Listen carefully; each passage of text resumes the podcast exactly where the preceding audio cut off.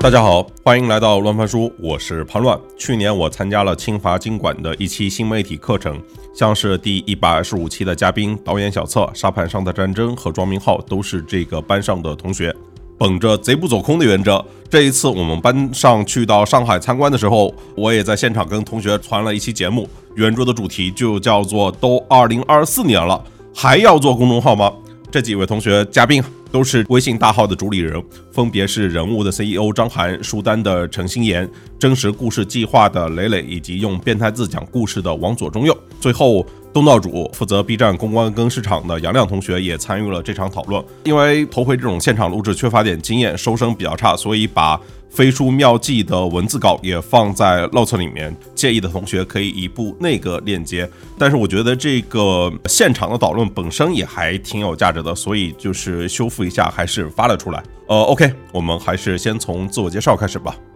嗯，大家好，我叫张涵，然后我现在是人物的 CEO。呃，下面人物现在的话其实是有三个公众号，一个就是人物，大家可能相对比较熟悉，然后另外一个的话是叫每日人物，主要做商业报道。然后我们去年的话新开了一个号，是一个垂直号，叫每人 Auto，是专门做新能源的。所以可能我这边的话会一个是有一个相对比较大的号，呃，人物它应该大概是天天十万加，然后有一个中等的差不多两百万粉丝的号，还有一个刚刚。开的号，所以就一直还在这个传统的公众号领域在深耕。啊，大家好，我叫磊磊。我觉得应该公众号的内容创作者现在应该是最绝望的一批这个 内容创业者啊，就是我就属于这个就是最最绝望的之一，就是我还在这个领域创业，啊，它已经非常非常古典了，但是的话呢，今年刚好又被这个账号又被禁言，啊，所以说我是绝望当中的绝望。啊，我们所做的这种内容主要是这个即时内容，然后现在主要也是在这个就是新媒体，特别是公众号领域，还有一个方向是就是版权出版，然后也是做这种非虚构内容或者即时内容的它的这样的一个出版和啊包装。啊，大家好，我是那个书单的创始人陈希燕，就是我们现在的重点是在视频号上，就是大家可能会刷到视频号上有一些就是比较爆款的内容。因为现在的这个做的人不太多，所以呢，就是我们在视频号的平台，就是稍微小小的拿到了一个结果，可能我们现在的用户大概接近五百万。我经常开玩笑说，我我我其实也是一个很古典的这个就是媒体人，我从业经历是十五年，前面的七年在南方周末，然后离职之后就创立了我现在这家公司，但是在我的前半部分都是主要在公众号上。然后我们当时在公众号上呢，也是大概做了一个小小的矩阵，比如说书单啊、乌鸦电影啊、往事叉烧啊什么这些，大概是我们的一些号。然后在这几年的过程中，然后我们从公众号开始往视频去转型的过程中，就是我们把一些公众号就是卖的卖，处理的处理。然后现在重点就是在视频这边了，大概就这么一个经历啊。呃，新燕是一位已经离场公众号的同学啊啊，哎，王左中右。呃，大家好，我叫王左中右。呃，我之前也是呃一个传统媒体，呃，之前负责过像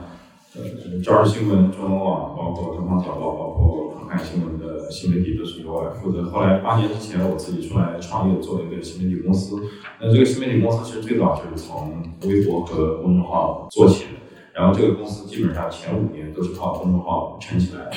那，大概两三年开始，就是公众号基本上就是日渐式微，然后公司已经转型到 B 站，但是公众号现在还活着，然后今年也被禁言了，大概三个月。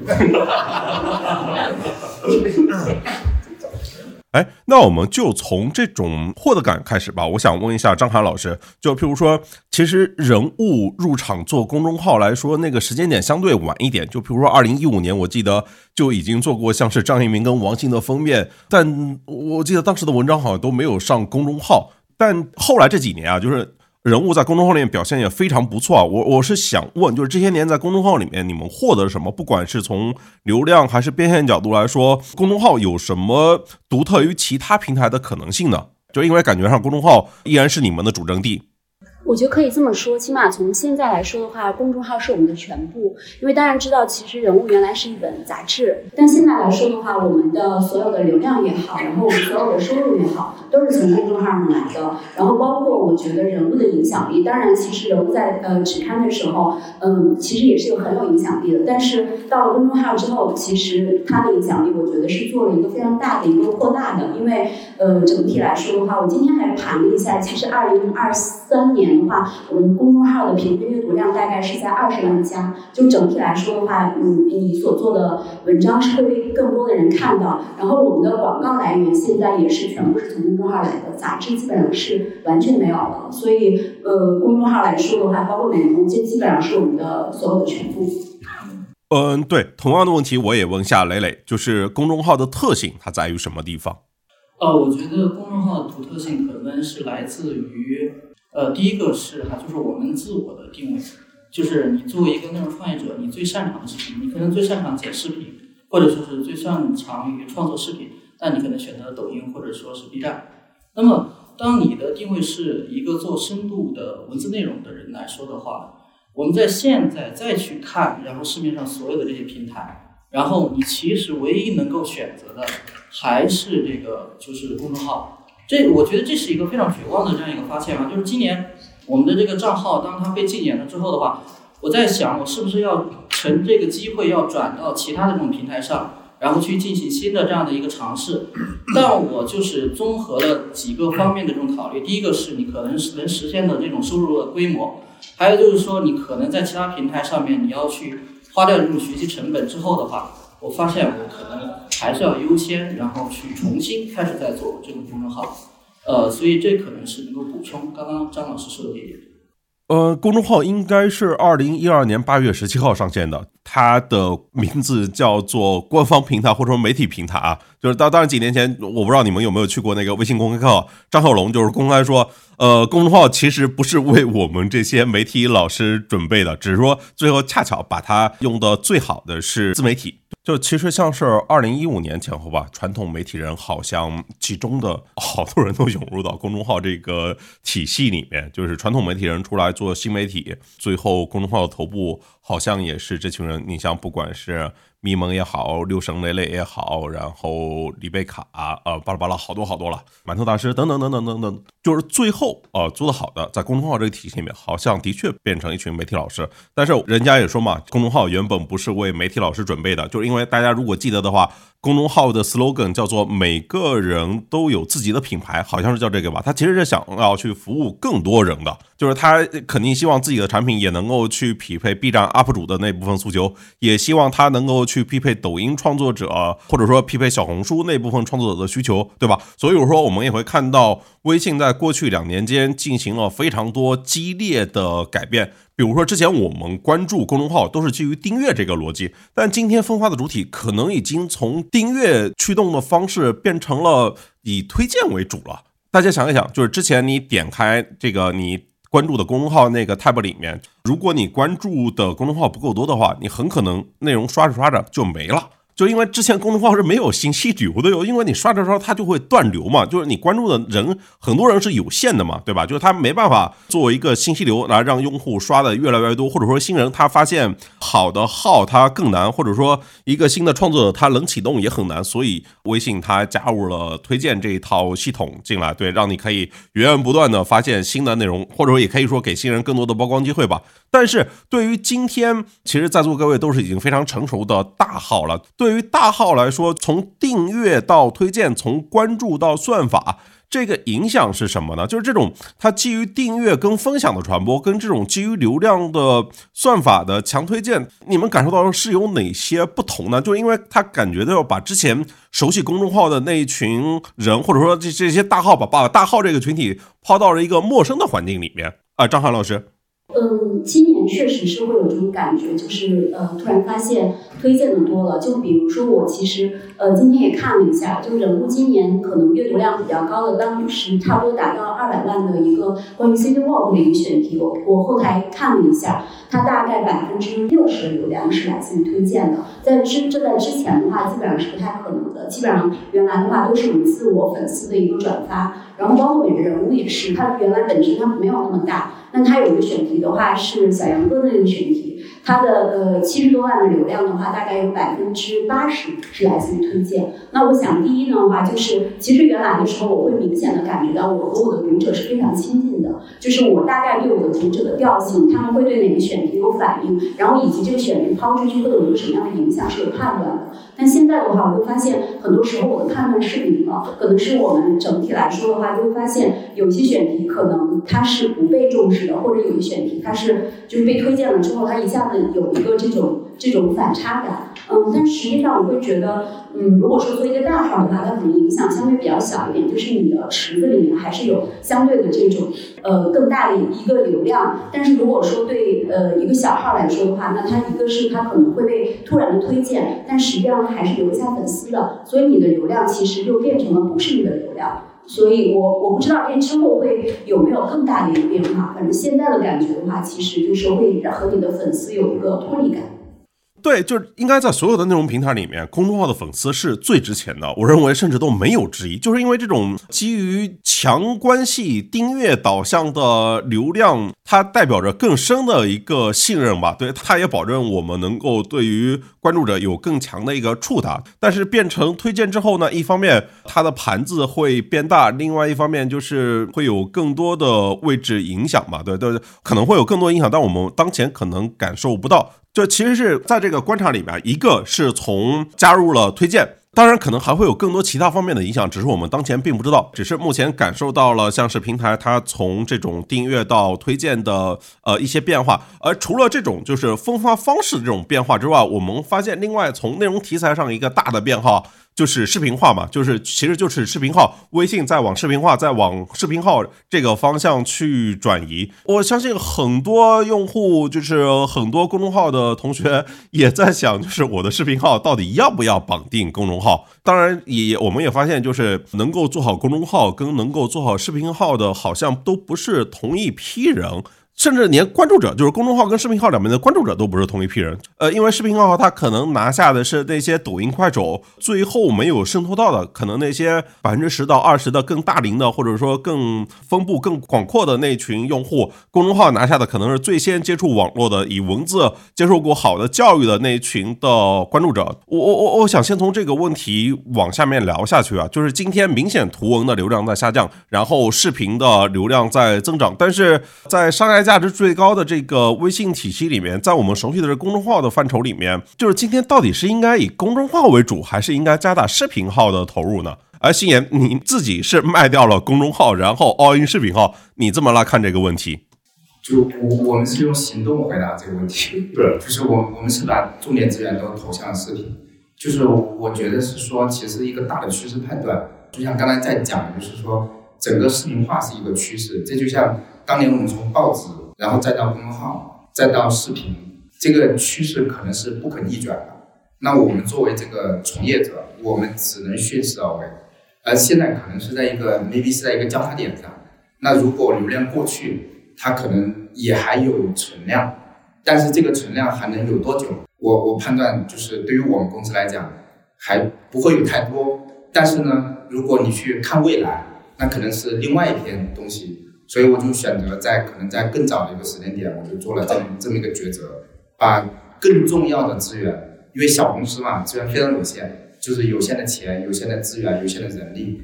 投入到一件面向未来的事情上。所以实际上就是我们只是做了这么一个选择而已。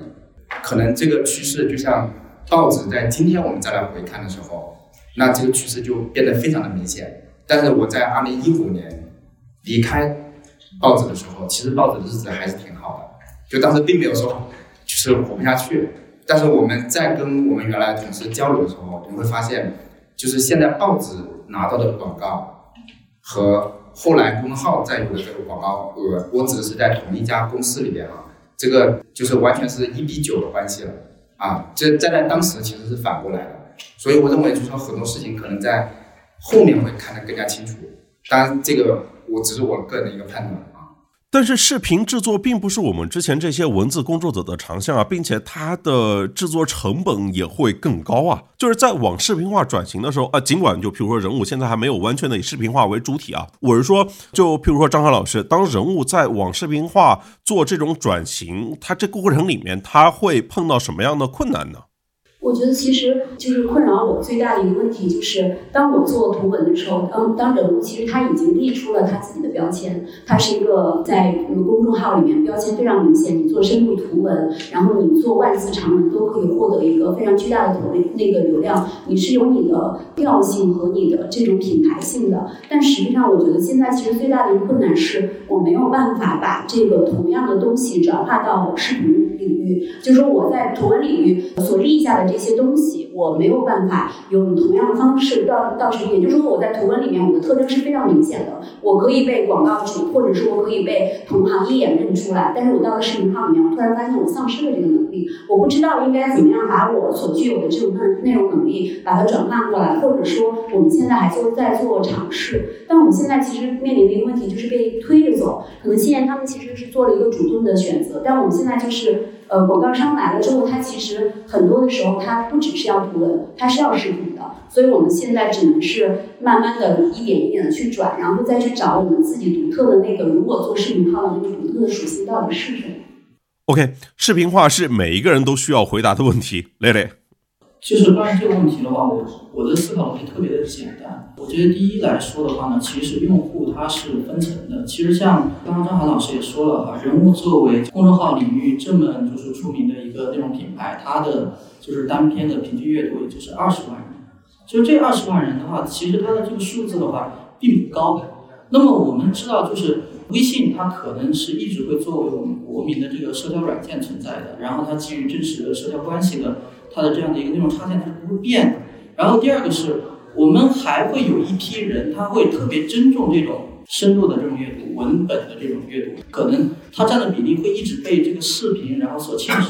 然后它的比例，比如说它一直降到了就是只有总人口的百分之五，它仍然是七千万的这么一个就是数量级。所以我们会看到就是人物它这样的一个品牌所可能服务的二十万人，在七千万的这样的一个。总的就是阅读人群里面，它仍然是非常小的这样的一部分哈，所以我觉得这个是在宏观上，可能我觉得可能视频化对于我来说我还没有那么紧张的一个原因。第二个就是我可能在微观上我也在，就是我们今年的话也经常和就是像张涵老师啊，或者说是和新亚啊，呃一直在沟通，我会发现可能在处在。就是这种文图内容非常头部的这样的一些就是账号或者说是内容机构，他们的这种营收哈，好像并没有受到太大的这样的一个就是冲击。那么我觉得在就是如果说是在一个非常分层或者说是一个分众的这样的一个商业领域的话，或者内容创业领域的话，那么我觉得坚持可能做一个非常有标志性的或者标识性的这样一个东西的话，那么它或许是有更深的这样的一个价值。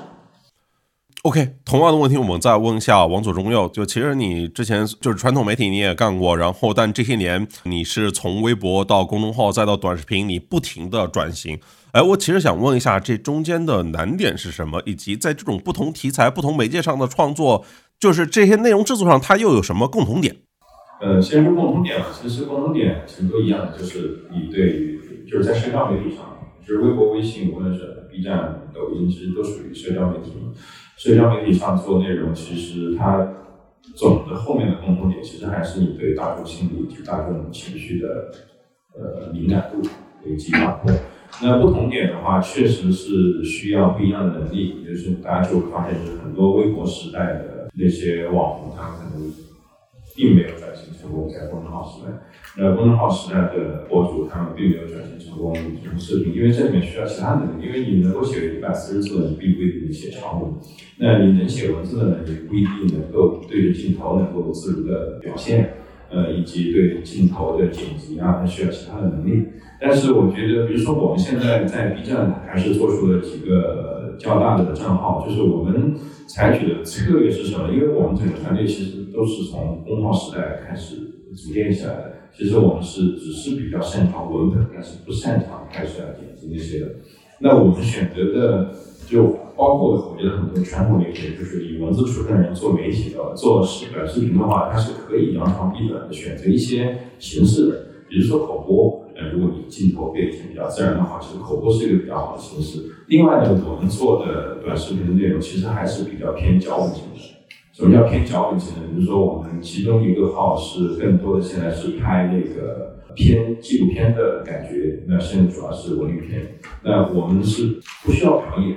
呃，不需要剧情的设计。我们其实写一个，无论是比如说写山西也好，写深圳也好。我们写一个关于山西和深圳的比较能够引起大家共鸣的脚本，然后呢，呃，我们把录音，对吧？录音了之后呢，我们配一些当地的地方的风风土人情一些好看的镜头，根据这个脚本写出来，它其实就可以完成。那另外一个账号其实为什么也是偏脚本？另外一个账号我们是一个相声账号，这两个人说话，只不过是一个动画形象。它其实你只要把这个脚本写出来，两个人录音录好了，然后配上一个动画形象。就可以，他也不需要太多的表演啊，太多的摄影技巧、剪辑技巧。但是做脚本设定其实也是一个需要挺高门槛的技能或者服务吧，就是因为像我们这种很多普通的个人创作者想要去转型视频的话，可能一上来就去做了口播了。但口播应该是在所有的视频内容里面完播率最差的那个类别。这里我也想问一下，呃，新言，对，就比如说你们书单在转型视频号的过程中，其实还取得了非常不错的成绩。我的问题就是说，从图文转向短视频，面临的最大的挑战它是什么？我觉得其实是就是自我革命的那个决心。其实说白了，其实对于一家公司来讲，就是创始人的决心大不大？我们其实经历了那一个过程，一开始其实就是那个时候，就是我们下面的小伙伴在抖音很火的时候，一直在告诉我说要做短视频了。但是那个时候公众号的日子挺好的，我也觉得说不用太着急。然后呢，后来被他们说反了，我说行，那我们那个有一个合伙人，我说你带几个人，你去试试吧。那试试的结果一定是试不成，所以其实我们当时也投了很多钱，然后让他们还甚至做了很多各种尝试，但是我根本没有进去，我只是在旁边看着。所以呢，就是最后的结果肯定是不行。然后后来就发现这个越来越紧迫之后。我们中间其实换了一些不同的团队去试，包括我们原来老员工，让他们转型去做，也试了也不成。然后招了一些外面的这所谓的很厉害的这种视频的人才，发现也不行。最后我只做了一个决定，我说从现在开始这里没有 leader 了，就我直接我直接来做 leader，就是现在我们带了几个人，然后自己去摸，就其实是自己也去写文案啊，然后动手去做这件事情，然后最后才才能带来就是。可能说整个小伙伴，我觉得更重要不是我做了什么，而是说公司传递一个转型的决心，这个非常重要。让大家知道说公司是动真格的。后来我们就等于说就大家就都往这方面去靠。那其实这个结果也不是我做出来，我认为更多是团队在中间试出来的，就是他们试出来了，觉得这个方向行，然后我们就觉得说 OK，在这个地方加大投入，那可能就才往这边转了一些啊。就这个过程，其实我觉得是真的真的非常难啊。哎，但是我记得之前听你说，就是像是书单，你们做的内容，其实到最后其实都是那种以故事为核心导向的，就是在这个选题方面啊，就是好像也跟人物或者说像磊磊他们做的真实故事计划有些相像啊，就是还是内容这一块儿。就我很认同那个王老师说的，就是说发挥我们的长处，就是我认为我判断过，比如说做一个视频公司，就是作为一个自媒体，要么就我自己出镜。否则就会出现董宇辉这样的事情，对吧？所以当时我下的第一个决心就是一定要研究清楚，说我是找一个这种出镜的过来的来做这件事情，那我这家公司就不存在了。我觉得一定会走向那个结局，除非就是要么就夫妻档了，就是大家知道，就是说这样是这样的，对吧？要么好，那你作为一家自媒体公司，你就只能做一个机构品牌，那回到这个平台上，它就一定是有你的短板。就是因为它就不会有人设，不会有什么，就是别人说的那些东西。那好，那这样的一个品牌怎么做？那我觉得王老师刚才讲的很对，其实就是我们也是一样，发挥我们的文本优势，然后在这个地方我们找了一种合适的视频化的表达，比如说讲故事，然后呢把这个用起来之后，然后今天中午我还在跟汤毅在聊的时候，我突然发现说这件事情其实的空间还非常之大，因为汤毅给我看了一下 YouTube 上的就是。那些后期的做法，就是我突然发现说，我们的视频至少还有可能一百倍的这种提升的空间。就是在于说你的后期的包装，就是因为我因为我困扰是说，我当时其实我们有几个很好的设计同事，我一直舍不得他们。然后呢，但是我们的公众号在裁了之后呢，他们其实没有太多活可以干了。我最近正在苦恼这个事情。然后他康毅今天中午聊的时候给了我一个启发，他其实他们可以转为后期包装人员，就是你的整个视频做完了之后，比如说你让它更加有质感的时候，其实是需要专业的设计人员上来的。那我发现，突然发现他们是可以发挥他们的长处的，而这个地方恰恰就是我们作为我们这一类型的视频，它的上升空间。那那我认为，其实这个能力都是可以被捡起来的，就是底层的，其实还是说我们对内容的本质的热爱和内容的本身的那些就是底层规律的东西，其实没有变化。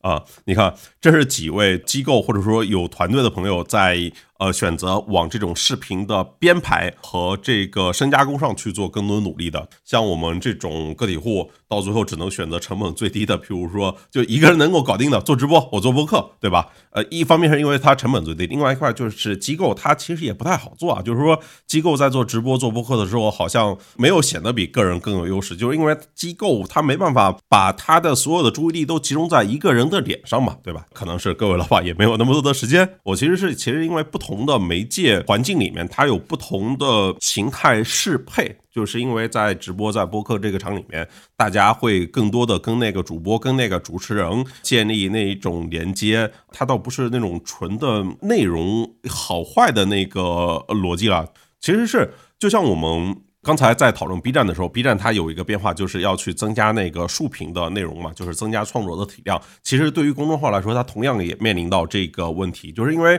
公众号为什么说公众号一开始是为每一个个体准备的，但到最后变成了媒体老师发长文章的地方呢？如果我觉得不满意的点，我是可以理解的，就是因为它它就有点像是早些年的 Instagram 那样了，就是它变成一个必须有精美照片才能发出来的地方，必须发一个美美照片才能发的地方，它不是一个让每个人都能够来分享他自己生活的地方啊。如果公众号真的想让每个人都有自己的品牌，那要他肯定要去扩充他的创作者的数量和体量，以及他的媒介形式。就其实除了视频化之外，另外一块就是我们也会发现，公众号在开始做短内容，就是大家说公众号也开始做了小绿书。呃，我不知道像是张涵，就是你们怎么看公众号做的这种短图文？因为我感觉就好像之前的大号都没有怎么在往短内容这一块去发力。我们其实是推过两三次，然后发现数据特别差，就是就好像因为因为有的时候我们经常推很长的文章，比如说有的文章可能将近两万字，然后读者基本上不会埋怨，但是我们推了短的，反而对他们来说他会觉得这个东西我为什么要从你人物上面看？所以我们试两次之后发现不太好，就没有再尝试过。当然也可能我们没有找到更好的一个方式。就是好像是读者对于公众号的预期就变成了一个是严肃阅读的平台，就是因为公众号的推送，大家还是相对认真对待的嘛，就是因为每天只能发一次，然后大家都尽量想把那些特别好的、经过很长时间加工内容发到公众号里面，所以它的内容的供给好像就是一直都不足。同时，大部分的产品的需求可能在公众号这个产品形态里面也不能得到满足。但好像磊磊，你们也没有怎么往短内容这一块去发力啊？为什么你你们觉得短内容不太值得投入呢？第一个是我觉得还是我刚刚的一个就是核心的看法，其实我们只能服务一部分特别就是喜欢你的那部分客户，这一部分的客户可能就是几百万的这样的一个就是体量当中。然后的话呢，如果说我们在这个基础上，然后去追求，然后你给他提供更多的这样一些东西，而不是说他当时 follow 你的那个原因的那个内容的话呢，其实最后的时候你可能会就是缘木求鱼吧。我们今年的话做了一个就是尝试，呃，就是去年的时候，二三年的时候，我们是过完年之后，我们搞了三个视频小组，就是也想跟上这个这样的一个这个时代，我也选择了就是。可能比如说创始人，然后自己，然后去出镜，这个方向就是很快就被打消了，因为这肯定是负资产啊，就是从颜值或者其他方面来说啊，很快就被劝退了。最后的时候，发现这三个团队当中，唯一跑到年底的时候，它有增长或者它有可能性的这样的一个账号是什么呢？就是说，它是一个就是把我们公众号上面就是数据比较好的内容念一遍。变成了一个音频之后的话，再给它配上一个视频剪辑的这样一个账号，它现在 B 站上面数据是啊非常非常好的。就是当时为什么做这个决定呢？就是我发现了，我们后来的话，我们不是做了出版嘛？我们出版的这些内容，它来自于哪个地方？其实也是来自于公众号里面比较好的那些选题，或者比较好的那些就是作者他们的内容。然后我们把它做成出版之后，你会发现它卖的也还不错。所以到最后的时候，可能我就得出来一个经验是什么？就是说，我们做内容创作作者，你本质上你最后是，就是你提供的还是有区隔价值的那一点点的这种内容。那么至于我要选择是视频，或者说还是其他的这种方式，它可能是一种形式上面的这种选择。那么这一点可能是，就是可能是我的一点就是看法吧。当然，我的实践可能也支持我这个看法。OK，就是我们前面这一趴大概聊了不同媒介形式的变化，以及我们创作者应该怎么去应对。但如果总的来看呢，不管是所谓的短视频、中视频，还是直播，或者是短图文、长图文，就是作为内容创作者，我们这个群体本身就应该去努力的增强的核心竞争力是什么呢？或者说，这些一切内容的原点又是什么？啊，这个问题，我我觉得是这样的，就是其实我也我也没有想明白它到底是什么，因为我后来想它可能是一种增量。其实我一直觉得做媒体就是在做信息增量，只不过这个信息增量不是说它一定只是说你知道这个消息我不知道，那有可能人物其实是做的是讲故事的增量，有可能人物做的是人性的增量，或者是说那个人物做的是抵达人心的增量，就是这个东西我认为是人物可以做出来，但其他媒体可能没有做的那么透的地方，就是这是我们人。物独有的一个增量，所以可能是这个吧，因为我还觉得这个事有点大，我也总结不出来。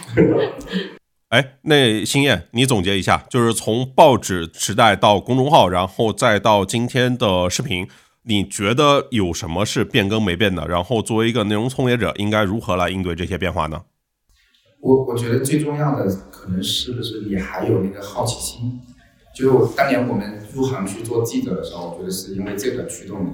还有那个热情，对吧？然后在这之外就是创造力，就是你是不是说在前两个的驱使下，然后你还能始终的紧跟这个时代的潮流，保持你的好奇心，保持你的热情，然后你还保有你的创造力。因为内容这个本身，我觉得它是一个精神食粮，就是它一定是要常做常新。就是如果你没有创造力了，那这个事情就很可怕。那那就是对于我自己来讲，我觉得是说，如果哪一天我觉得厌倦了这个事情，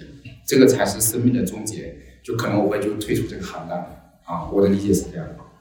完全同意，就其实应该去做那些满足我们好奇心以及能够给大家提供信息增量的市场。但如果我们回到这个选题层面呢，就是因为在座的各位，就是包括我啊，就是我们的职业经历跟训练其实是都是导向那种偏向严肃阅读的。那最近我们看市场，其实不管是人物也好，还是真实故事计划也好，就是里面看到的更多好像都是普通人的故事。我我自己整个感受就是这些年在公众号这个选题内容操作这个层面，宏大叙事消失了。为什么是这种情况呢？呃，我们其实当时做的时候，倒没有从宏大叙事或者从个人叙事这个角度，然后去分析这个问题。但是当时确实在做选题上面做了一定的这种区分，因为觉得在名人啊，或者说是这个时尚圈啊等等这些地方，好像都有人有人做了。所以我们当时在做这个故事内容的时候，就特地想了一下，就是我们的一个我们选题的这种方向，或者说自己独特价值是什么。当时我们想到一个词叫“报道普通人”，就是后来其实这几年我们的这种内容的话，一直是沿着这个方向在走的。当然后来的话呢，呃，是很多的人都发现了这个角度里面，呃，它可以出非常非常多的这种内容啊，也有非常多相关的这样的一些内容的这种创业机构，然后出来。我觉得这是这是其中的一个原因。第二个原因，呃，我觉得除了宏大叙事它吸引人的能力变弱了这个之外，或者是就是大家呃看的太多了之后可能疲劳了之外的话，有一个方向是什么呢？有一个方向是你会发现非常多的这种选题是这种个人他的身上的这种经历或者他的这种内容，它实际上是和时代紧紧的联系在一起的。只是说这个时代的故事，在这个个人身上，它有特别好的这样的一个注脚。我觉得这是个人故事在今天它成为了一种内容主流的一个就是核心的原因哈。除了就是监管的原因之外，啊，它是一个更加丰富的这样的一个就是内容库哦，或者一个选题库啊，它也有可以抵达公共价值的这样的一个可能性。我觉得这是所谓就是个人故事它成嗯。它越来越受欢迎，或者成为大家一个选择的一个核心。哎，我同样问题想问一下张航老师啊，就是其实是人物，你们在早前的时候做的可不只是普通人的故事啊。就我记得，像是对于张一鸣最好的报道，应该就是一五年人物的那个封面，就是张一鸣人机相对论。但后来感觉上就是做这种企业家也好，前沿访谈也好，感觉就少了一些，这是怎么回事？呃，其实人物现在也确实。不只是做普通人的故事，因为人物相对来说，我觉得领域还是比较宽的。但是我自己确实有一个明显的感觉，就是呃，我可能比和雷雷不太一样。就是前几年的话，二零二三年之前的话，我这种感觉还不是特别的呃，就是当然大家其实都知道这种大时代的小角色，或者是说他身上有时代呃烙印的。但是我二零二三年的话，有一个非常非常明显的感觉，就是不仅是媒体喜欢去做这种个人叙事，这当然可能有很多的原因啊，也也是。确实是有很多宏大叙事，我们也做不了，因为而且这个宏大叙事慢慢的消失的话，我也认为它其实某种程度就是一种共谋。但但是这种普通人对于自己的这种叙事的这种关注，我是觉得今年有非常非常明显的。那经常会推一个我们原来觉得可能我们不太会去做，或者做的没有办法引起别人注意的一个选题，可能只是一个女孩自己的故事，比如说考研八次呀，或者是说这个女孩是自己原来在一个私立学校，后来到了一个公立学校，她自己感到一个不适。就是这样普通的一个故事，然后一出去的话就四五十万的一个阅读量，然后我当时就觉得这个事情非常的奇怪，就是原来的时候这种个人叙事是没有办法得到这么大的一个一个阅读量的，然后和这个相对的，就比如说我们真的去做涿州的这个水灾的时候，我们差点就没过十万加，我就觉得这个事情还真的是挺奇怪的一个事情。但后来我们会发现，其实可能这个叙事的话，应该是之前就开始了。大家应该都知道，向彪说的以自己为方法，然后包括他的说的附近，就是在说，可能现在的年轻人也好，或者大家也好，都在寻找一种确定性。但这种确定性其实是没有办法从宏大叙事里。获取的，它更多的可能是从身边人也好，或者是说从这种能够有一些同理心的这些人的身上，然后能够找到自己的影子，然后他获得一些自己可以拿来作为一些依持，或者是作为一些把握的一些东西。后来我们记得，因为今年我们年度人物要采项标，我们还问了一个问题，说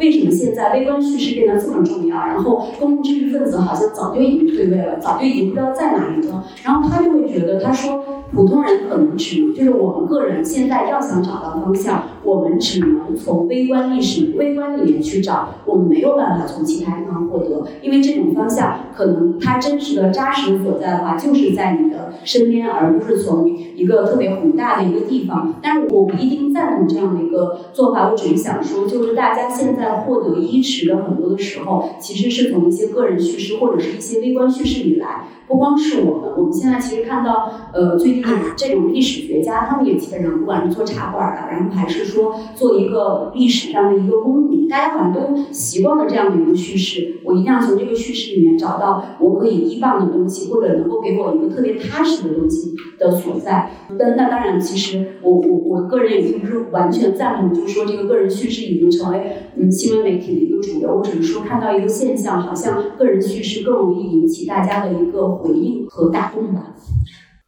感觉宏大叙事的消失，个人叙事的崛起，这可能是读者跟时代的一种共谋。但譬如说，譬如说，我不知道，像是王祖中友，其实你还是一直在，至少你之前一直在坚持这种用各种的方式来阐述这种新闻嘛？我不知道你自己会怎么感知到这种变化，或者说在你创作的题材选题上的不同时间阶段，呃，会有什么变化？比如说今天跟过往相比，好像。一直没什么变化，嗯，就主要就是围绕新闻来写。这是因为你比较勇吗？嗯，对，忍不住。有的时候看那些新闻，你忍不住就想说两句，知道吧？你知道可能有一点点风险，后来后来所以就出事儿了嘛。写那个写了个乌鲁木齐的事儿，然后又又稍微写了个跟春晚相关的事儿，就是。然后又写了一个上海有一个小林咖的培训公司卷款，然后就呼吁他怎么怎么找一个创始人，就是反正数罪并罚的。对，我就记得磊磊之前他们正式故事计划写了一篇《一家五口送外卖》，这篇文章的后续怎么样？呃，其实我觉得我们的内容创作有一个，就是刚刚说了在报道普通人嘛，其实你把它集合下来看，其实就是为我们这个时代的普通人然后画像嘛。当然，我们这个工作不是仅仅由我们这个机构来完成的，是由大家可能共同来完成的。其实，在就是二零二二年年底的时候，我就我们同事然后就开始分享明年我们这个普通人画像大概是一个什么。所以在那个时候的话，我们就想到二零二三年，我们其实一定要做的一件事情，就是说讲的一一个主题词叫命运循环。因为我们静止了三年，静止了三年的这样的一个基础上的话呢，就是很多人是感觉到可能哈，因为社会的这种发展的话，其实相对来说哈，也相对于之前来说也停止了。然后的话呢，这个基础上，个人的这种命运就开始重复。呃，所以我们在今年的话做了非常多的这种选题，就是刚刚说的一家五口送外卖这个，其实是非常有意识的，就是想去做这种命运循环或者阶层复制它的这样一个东西。你会发现，在时代相对停滞的这样一个情况之下，哈，底层的人他可能在自我复制，然后的话呢，这个社会上层的人他也在自我复制。其实我们当时后来还写了一个，就是是那个讲的北京的那些名校学生哈，他们这种家庭是怎么样通过教育去对他们完成一个阶层的再生产的。那么我们其实就一直在利用这样的一个这种方式哈，就是比如说我们在想，可能二零二四年的话，对于普通人来说，他们的这个时代主题是什么呢？或者说是他们的这个时代画像在二零二四年是什么呢？我们可能会通过这样的这种角度哈，去设想我们新的一年我们核心的这样的一个选题。我觉得为什么会做这样的一个状况，或者也能回答我们刚刚说的。为什么普通人的这种叙事在今天变得可能比以往要重要？是因为今天确实我们社会的能见度变得太低了。那么作为一个普通人，我们在身边获得这种知识也变得越来越少。那么我看的关于这些普通人的叙事，他会让他自己确认我在这个社会上是一个什么样的一个位置。就是我们提供的内容实际上是可以帮助社会当中普通人去分析自己，去对他自己在这个社会当中的位置进行一个定位，提供一种信息上的这种支持。我觉得这是它的核心的一个就是功用，或者说是呃，对于我们这个账号或者是这个编辑部来说，它的一点点，我觉得一点点的这种价值。哎，信言，不知道对于这个话题你是怎样的一个感知？就不知道你的选题有没有什么变化，或者说现在对于这个年代你的选题范围它都包括哪些吧？呃，就是在这中间，我确实经历了一个比较大的思想观念的转变。就是我说我大概七年前，七年的经济是在南方周末，当时我离开，我觉得是有一种非常强的无力感，就是因为当年我们入行的时候，其实我们都心怀天下，说其实说的确实很大，我们其实是确实想改变一些事情，对吧？啊，对这个社会可能有一些大的推动也好，什么也好。然后当时我们是真的是抱着这么巨大的热情在从事这么一个行业。后来我会发现说，其实我们个人能做的事情非常有限。所以后来我离职创业的时候，我当时为什么做书单？其实我就觉得说，我改变不了大的事情，但是我可以改变一件事情，就是改变我们自己。所以我后来我在做书单的时候，我们我们提了一个理念，就叫 For Better Living，就是说你通过阅读来提升自己，可以至少让个体生活的更好一点点。后来我转到视频的时候，那我们大量的做了普通人的这种人物故事，为什么呢？其实这中间也是一样的。就是我特别认同今天那个杨亮长的杨总跟大家分享那个，就是说现在的年轻人也好，或者是说这个社会的其他人也好，特别需要大家提供一个长期稳定的情绪价值。就是大家开始在失去这种意义感，就是当他发现自己的努力改变不了什么东西的时候，他就会自我怀疑。当时我们在我们的号，我就提了一句我们的定位，我们说每种人生都有光亮。这句话是怎么诞生的？就是因为当时天门山，我记得是有几个年轻人，对吧？他相约去干嘛？然后那个就是因为可能在这个社会，它只有一个单一的价值维度。比如说你没赚到钱，你没有考上大学，你可能认为你的人生就没有价值。但是我们其实可以通过很多，比如说普通人的这种故事，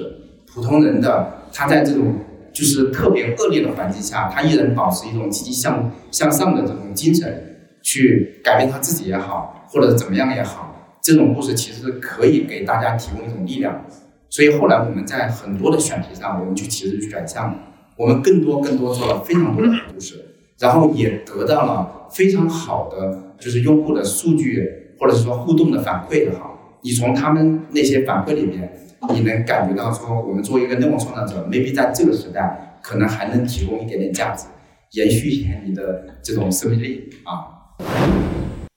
OK，我们前面讨论的是不同的内容题材，一些技术的变革，我们应该怎么应对，然后以及这些年选题范围的一点变化，然后我们再推进一下节奏，下面直接讨论商业化的问题。我想首先问一下张翰老师，公众号的创作者来说，他们可能的商业化方式有几种呢？就是对于不同品类的上线，你又怎么看呢？就是以及如果想要往大品类的话，可能怎么走？其实对于呃，因为呃，其他我不太知道。对于人物来说的话，我们现在最大的一个份额还是广告，就是和传统媒体一样的是广告是是我们的一个支撑。但是中间其实我们也做过一些尝试，比如说知识付费啊，包括我们也也做过流量的封面，然后去做这样的一些尝试。但最后我们发现，好像我们的一个核心的一个收入，包括我们基本上百分之九十几的一个收入的话，都是还来自于品牌广告。就是品牌来自于品牌对你媒体的呃对你这个公众号的一个认可，然后去做一些这种广告性的一些东西。磊磊，我们其实，在我们内部去思考这个公众号或者是内容项目的这种商业问题的时候的话，一般我们是会去分析行业里面然后最领先的一些公司，比如说三十六氪吧，比如说华亚媒体就是人物的母公司。然后的话，我们一般分析到他们的这个就是上线的时候，或者他们每一年的这个商业化的这种额度的时候，我们会给自己打个六折。然后我们觉得做到，如果说做到六折的话，我们是会觉得。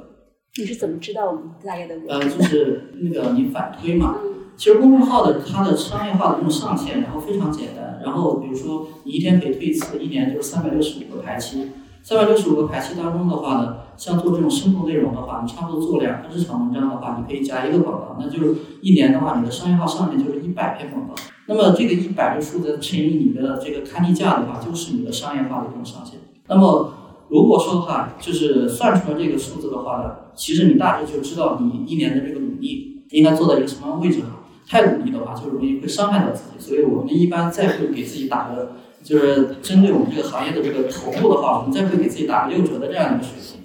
那么就呃就照这个方式然后去实现，然后就可以了。其实我们试过非常多种方式，然后最初的时候我们写这种就是普通人的故事，我们希望去找一些这个叫就是戏剧性特别好的这种普通人的故事，希望把它能够推到影视的这个行业里面去。我们确实也完成了一些素人故事，它的这种就是电影化，就是一直到今天哈。我们发现了一个事儿，就是电影这个行业，同样作为内容行业，比我们这个就是新媒体这个行业还要悲催。就是我们当时卖出去的这些版权，一直到今天，他们可能在两三年以前已经拍完了，到现在还没有去上线。我们如果说在里面有分成的话，我们就是到今天哈，就是还没有落袋为安。所以后来也做了，就是这个售后啊，就是你就是来带这个就是数量，或者说是去带一些这个货品，然后你看一下。你最后的能不能分到成，发现也不行，就是也不行。最后的时候又回到了就是广告的这样的一个就是门类里面。所以说回到刚刚的这个点的话呢，就是说，其实你最后算了一下，如果从事这个深度内容的这种创作，那么它可能商业化的这种上限，可能最后的时候哈，啊性价比最高的还是广告。而且，如果说是这个行业的话，它在一个衰退的过程当中，它的头部能够保持住的话呢，就是其实它是可以去实现的，或者它性价比是非常好的。那么，在这个位置上面的话呢，可能说也是大家一直是安于，就是没有做其他的一些就是尝试的一个核心原因吧。媒体往影视方向转型这块的确比较难，就是我们这个行当，像是当年李海鹏的一个《太平洋大逃杀》，就是也后来搞一些想做影视跟这个特稿的联动，好像最后也是无疾而终。但我记得就是雷磊之前举过一个例子，像是星球研究所他们曾经出的一些书，那个系列应该好像就是这就是中国，好像类似于这个名字啊，马洋应该是可以卖到过亿的。这好像对于更多的图文创作者来说，可能更有。操作性一点。至于直播带货，我觉得这个如果是公众号的形态的话，可能跟大多数人都没有什么关系。但我不知道，譬如说星言，对你们之前做公众号，现在做视频，现在视频不受这个每天一条的限制了。我是说，你们现在会有什么样的感受在赚钱这一块？就还是广告为主嘛。就是其实我我们自己在这个三化变现的探索上，我们第一步其实是做了电商，在公众号时代。但是电商我们做到就是一个规模的时候，我突然发现这件事情天花板非常明显，就是在微信生态里面，它没有办法形成目的地购买，它就是一个脉冲式的。就我们可以一篇文章，比如说卖很高，但是如果我们不持续推，它可能很快就掉下去。所以我觉得这件事情它就是一个小铺。后来我们就果断的转型，然后就是刚才磊磊说的那样，就是说投入产出比最高的还是广告。所以后来后来我们就等于说就转转回广告这个模式了。哎，那如果问王者荣耀呢？就是如果同样是做广告，就是今天对于公众号和视频号来说，他们会有什么不同的归因吗？就是他们的广告主、内容模式会有什么不同吗？感觉现在公众号跟视频号还是有一些共性的，就是整体用户的年龄偏大，然后像从业者年纪也偏大，对对，从业者年龄偏大，然后像一些领导。更多的是存活在这个体系里面，所以这个就非常有意思。就是我们比如说，我们前阵子给深圳拍一个宣传片，是他改革开放四十五周年宣传片，就是我们发在 B 站上面，其实反响一般。但是呢，我们当时就想着，要不也，其实对方并没有推说要发视频号，因为是 B 站介绍过来的一个合作，然后我们就也发了一下视频号，结果就是发完。第一天其实也还好，然后第二天那个我的深圳网信办那边跟我们说，那个市委书记今天在那个常委会上，这表扬一下这个片子，然后发完这个消息，这个数据开始涨，就是几乎深圳的所有的基层官员全部都在这儿，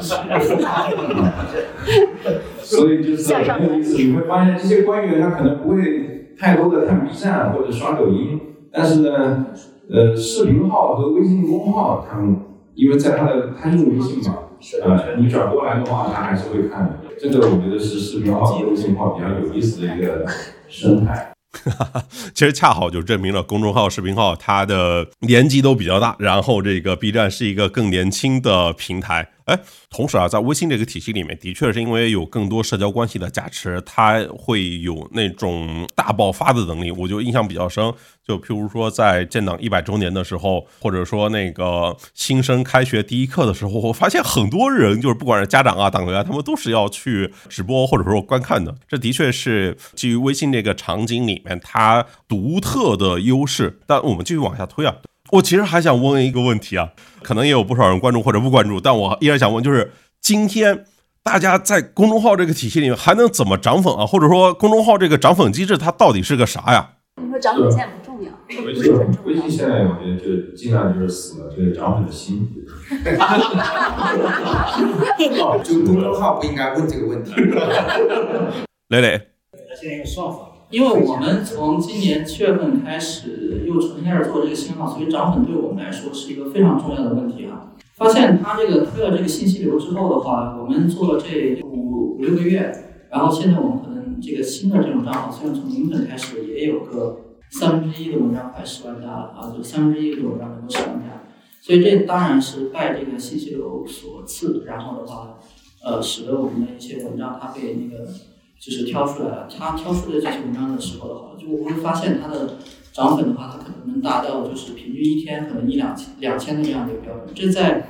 就是两年前或者三年前，然后就算是可能我过去的账账号是几百万粉丝，他可能都达不到这样的一个水准。我是觉得哈，那第一个，他的他现在做的这种信息流其实是有利于中小账号的这种就是涨粉的。然后这是第一个，第二个是。就是新言前阵子的话，是趁着这个公众号的那个就是转移的新规之前，把他的这种账号卖完了。我觉得这真的这个决定特别 考定了。对我们当时本来还是想着是呃是通过通过一些对就是转世或者说是合并账号的也好，使得这个账号变得更大一点，然后来缩短我们的这个就是创业期。但后来发现这已经是不太可能了。呃，但我觉得未来可能有一个方向是什么呢？就是说。可能公众号和视频号，它本质上，它现在的这种用户在这种直播或者说是不知道它那个短视频推送的时候，它可能是打通的。那么是不是有一个方式是，如果说你做这个就视频号的话，你可以公众号的这个粉丝他去涨，他实际上也可以算在这个视频号里面。那么公众号涨不动了，然后你不能合并账号了之后，是不是我可以去做一些视频号的这个涨粉？然后的话，来使得我这个公众号的这种用户哈，他能够得到一个提升。刚好您刚刚也说了，就是这两波粉丝它其实是不太重合的。我们试过，就是视频号，我现在视频号跟公众号是绑定的嘛，嗯就视频号我出了好多就是爆款，就五百万以上的播放量的，然后那个反过来公众号的粉丝是呃纹丝不动，没有用，就视频号搞公众号可能此路不通。哎，那我还有一个问题啊，就是在今天增长这么难的情况下面，那么公众号依然还是今天内容创作者的首选吗？或者说普通人还有可能通过自己的力量起号吗？张翰老师，我觉得我没有办法替内容创业者回答，但是我是觉得，如果在这方面，就像雷磊说的，其实如果说他现在这种推荐机制还可以推那么多粉丝的话，我是觉得，如果你在这方面又有一个相对比较人格化的那个什么，我觉得还是可以的。嗯磊磊，我觉得，特别是现在微信的这种涨粉机制之后的话，个人的就是这种就是微信公众号的这种创业者，我觉得基本上会绝迹。未来的话，对于机构来说的话，你也只有一次性的这种机会，就是说你再开始准备，然后做一个账号开始，那么就直接然后去转入一个非常大体量的这种账号，然后作为自己的基础粉丝，然后再用自己的内容然后去转化。我觉得可能只有唯一就只有这一个通路。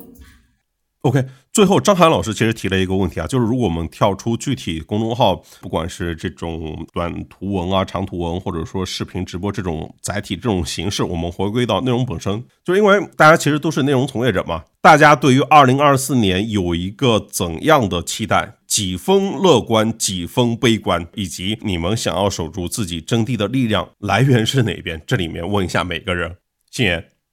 没有期待，真真真实的话，真真心话，我觉得对二零二四没有太多的期待。就我觉得就是这么一个环境，它其实跟二零二三没有什么不同。我觉得就是我们该做的选择已经做了，然后我们就继续做就好了。呃，二零二三年是最差的一年。我觉得二零二四年我们的希望在 B 站。啊，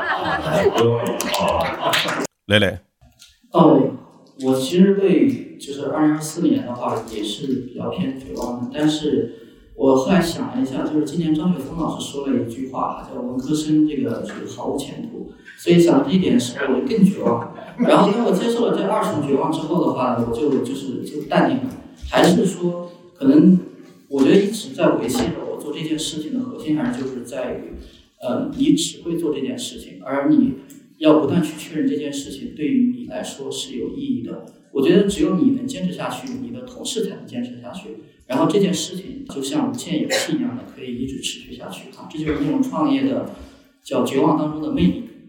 感觉那个在给自己洗脑。哎，张翰老师，你来收个尾。我觉得其实是这样的，我原来说我我是觉得二零二三年我已经绝望到底了，就是反而二四二零二四年的话，我会充满了一点希望，就是我已经想不出来还能怎么坏了。所以就是我觉得，就是嗯，因为我们其实人物的时候，有的时候我今天还特意看了一下，其实人物的主要受众也是年轻人，大概是二十五到三十五的话占百分之六十多，然后十八到三十五的话好像占到百分之七十还是怎么样，我就想就只能说相信年轻人吧，就像相信 B 站一样。OK，我们今天这个圆桌讨论大概就到这篇，下面我们进行一些互动。呃，我看杨亮老师有一个问题，你说。呃，我有一个很基础的问题，就是因为我因为我们也运营公众号，对，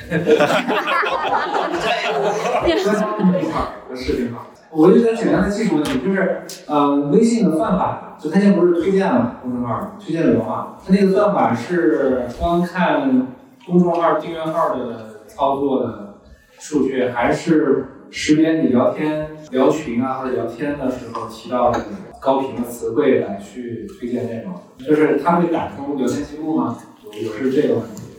应该没有，我其实之前有跟微信的同学聊过，就是就其实是在微信这个体系里面，不管是张小龙还是马化腾，应该大家都没有权利来看大家的聊天内容。就是如果你碰到那种情况，就是你在微信群里面聊了一个东西，然后他突然在你朋友圈的广告里面出现，或者说在其他平台的推荐里面出现。那我觉得大概率是搜狗输入法把你给卖掉了。解决方案你是可以使用一下微信的输入法。而且我觉得，如果单就在广告层面的话，我觉得腾讯广告这个技术，如果他们能够用好大家聊天数据的话，也不至于今天推荐或者说广告产品和收入做的这么这么挫。对，对，就就是内容界面跟它的聊天界面还是分开的，相对闭环的，对吧？对，它应该不会用到大家的聊天内容，至少我了解到是这样的。但是你说，如果是在社交网络里面信号，大家用到点赞啊这些，就是社交关系的数据，它有可能会用到。对，而且我觉得它可能推荐的话，它有一个热点逻辑，就是它会去判断这个是不是热点，然后关键词逻辑，然后还有一个的话，其实它有一点像呃现在的那个今日头条，就是你前部分起量的，它会给你加大推。就是因为现在其实呃市场部，我们我们我们把广告分成两种，一种是来自公关部的，一种来自市场部的。就是现在很多市场部的广告呢，其实是已经流出了微信，流向了抖音啊、B 站啊这些其他的平台。我不知道你们那边就是能看出这个变化吗？就是市场部的广告减少，公关部的广告增多，以及未来的趋势，你觉得微信能接纳的是不是更多的只能是公关类的广告？我没有感觉到公关类广告增多，我觉得公关部的，因为二零二三年费用的缩减，我觉得公关部的那个广告其实是越来越少了。嗯，对，因为来自公关的那个那个本身其实人物本身就是偏市场的广告多，因为他会希望有一些营销的东西。但我今年最大的一个感知是，对于视频的需求越来越多了。就是之前的话，可能来人物我就要一个图文，那这个对我们来说是性价比最高的。但他们现在的话，往往说我要拍一个视频，然后你再给我一个这样的话其实就等于他打包一个，虽然看起来广告的总价高了，但实际上你视频的话，你可能要。花非常非常大的一个精力，一个是要制作成本，另外一个你还要请 KOL 的成本，所以你整体来说的话，你其实你的那个广告的性价比是在下降的。就是现在来说的话，我确实明显感觉到图文是很难支撑一个大的广告的这个金额了。就是我单纯投投你一个图文，然后什么不要直接让你写一篇文章，我觉得可能现在就是过不了市场部的副总裁的那种那个关，他就会觉得我为什么只投了一个图文，我为什么没有视频？所以我们现在如果碰到大的这种打包的话，那可能就是要把视频都要包进去。我觉得黄老师，你这个问题应该问两年左右。他们是市场公关都管。我们的确感觉到公关的预算减少了。公关的预算确实减少了啊，就是从前年开始的啊。但是我认为公关的预算会很坚挺，不能减少，但是会很坚挺。就是每家平台或者互联网公司，或者像我们这种科技公司，还是会留一笔钱在公关的啊。就哪怕是 B 端的，不好意思，要打断一下，就是那作为公关来讲，就是微信公众号的像这种长文的这种啊会减少形式啊，对于公关来说也会减少，长文会减少。就比如说以前可能大家一笔公关费，然后去投公众号，然后一个话题，然后那个希望大家换个角度。啊，去去聊，对吧？啊，现在那一投投十几篇二十篇，对吧？就是，但是现在可能就是我可能我们可能会倾向于说，去不投那么多篇了，啊，缩减篇数，但是提升单个观点的穿透力，啊，单个信息的穿透力，啊，和单篇文章的传播量，啊，就是就是它可能会更有效，因为说实话，对平台选择就是是微信公号更多，还是比如说视频更多？哎，其实这个问题应该反过来问啊，就是公众号的预算减少了，那么你们在哪些地方的投放增加了呢？那个 KOC 的费用是增加，就是比 KOL 还要下沉一下的 KOC，就是朋友圈是吗？类似于这种朋友圈，然后比如小红书的笔记，对，然后那个如果我是一个其他的平台的或者公司的人，我也会发组合，就是会更多元化的组合这个东西，然后。呃，关键是它的那个评判逻辑不一样，评判逻辑是不一样的，就是有的是以拉新拉新为导向，那可能是有一个特殊的计算方式；那有的不是以拉新导向的，以品牌传播或者是观点传播为导向的，那就直接看数，看那个爆款的数据啊，就是这种，甚至直接看每个平台的热搜热门，这个会成为其他公司的一个追求的一个东西，因为上热门会有更多的流量。啊，有的大部分的内容平台都有自己的热门和热搜，就是基本上是这样。啊，而且我还有一个发现，我不知道就是大家都做媒体有没有这种感觉，就是我觉得媒体的渠道价值在极度的缩小，就是。就这是我一个特别明显的价值，就是即使有人来找我做视频，我会觉得他更多的把我当一个供应商，而不是就是他并不是看重你的那个渠道的，就是没有以前那么看重你的那个渠道的价值了。所以就是这一点的话，我会觉得其实媒体最大的一个增量就是它的渠道价值。如果你的渠道价值被缩小的话，其实你会发现你干的非常非常辛苦，但实际上你的那个什么也会。当然，有些人媒体的渠道价值是永远不会被缩的，就比如说就是有父亲，就是父亲很强大的那种，但是不会被的。就是所以这也是为什么党媒、央媒其实现在还是一个非常强强的那个呢？但我现在的感觉确实是这样的。其实我上午还在跟杨轩也在聊这个问题，就是我觉得像是垂类媒体跟机构账号在今天可能会碰到一个系统性的困境，就是因为今天媒体或者平台吧，就是这些品牌们投放的这个主流已经从垂媒到回归到了平台，或者也不是回归到平台吧，是就是它从投向垂类媒体，然后变成了这种直接面向平台里面的一些网红啊、KOL、大 V 这些方面的直接投放，但不一定会把更多的预算导向。这种垂类媒体了，就是因为垂类媒体价格比较高，然后也不为这个实际的 ROI 负责任。我是觉得在今天碰到了非常大的挑战，我我是这个感受啊，就是非常明显，各家的品牌都已经转向了大平台里面的，不管是 KOC 也好，KOL 也好，反正就是转向社交媒体里面那种个体。对，是垂媒的份额在下降，我很强烈的这种感受。对，先是公关公司消失，然后是策划公司消失，然后最后就是媒体都已经那个什么，因为其实现在很多公关公司和策划公司的活是媒体在做，然后最后那不知道媒体会是一个什么样的。因为我今天其实看那个老师在讲那个就是 B 站做发布会啊，然后包括做那种大型的节日策划呀，其实我们市场部也在做这种东西，但是这种其实完全是没有办法和这种大平台比的，对，因为他们包了太多的资源了。那你作为一个媒体的话，你可能只是缩在其中的一个非常小的一个地方。但是如果是，就其实只投 POC 也是没用的。就是事实上，我认为媒体的作用，我刚才说坚挺的意思就是这个，就是其实一个事件，一个传播事件，它的 ending 势必还是要上升到媒体的。就是它上升不到媒体，它就不成为一个事件。我我是这么看的，就是我为了什么，我会跟同事说。不能只看一个渠道或者一种类型的人，你一个事儿要经过各种角度的发酵，最后落最后落到媒体啊，然后 close 整个的一个事儿，然后这个事儿它过去了，然后嗯，这个我觉得媒体还在当中还是扮演一个非常重要的社会公信或者说经济价值的一种角色，上升的一个角色。啊，这是我看的，但是肯定没有以前那样，就是知道这媒体就行，现在 这个时代一去不复返，对。好，那我们要不我们就时间也差不多了，那我们今天下午的环节就到此结束。好。